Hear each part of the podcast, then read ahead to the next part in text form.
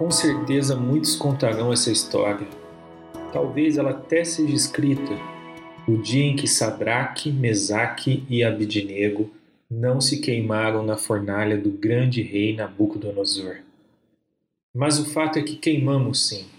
Queimamos nossa vaidade, nosso orgulho, nossa falta de fé, queimamos nossos erros, nossos pecados que sempre nos afastavam dos caminhos corretos e principalmente das pessoas que mais amamos e que mais precisavam de nós. Queimamos nossa arrogância e prepotência, nosso descaso e indiferença. Como metal derretido sendo depurado, eu senti as chamas envolvendo meu corpo. Pensei já estar morto. Pensei ser só alma. Naquele momento, talvez fosse.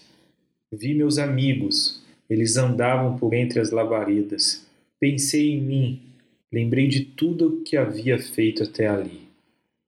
Pensei em tudo que ainda não havia realizado, então me entristeci.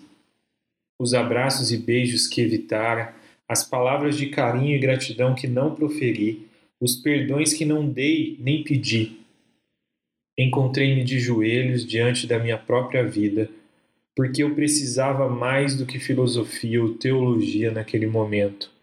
Qualquer Deus em outro espaço não serviria de nada para mim. Mas ele veio, estava bem perto. Pude sentir suas mãos sobre mim.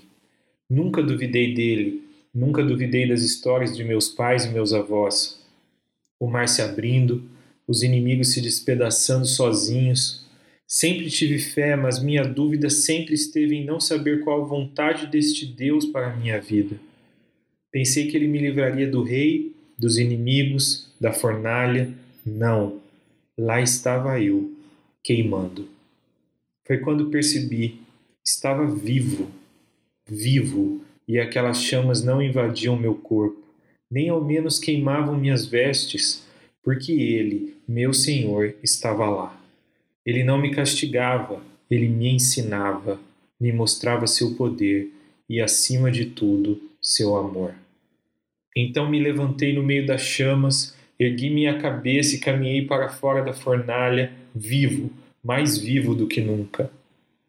Olhei para o povo ao meu redor, olhei para o rei e sorri.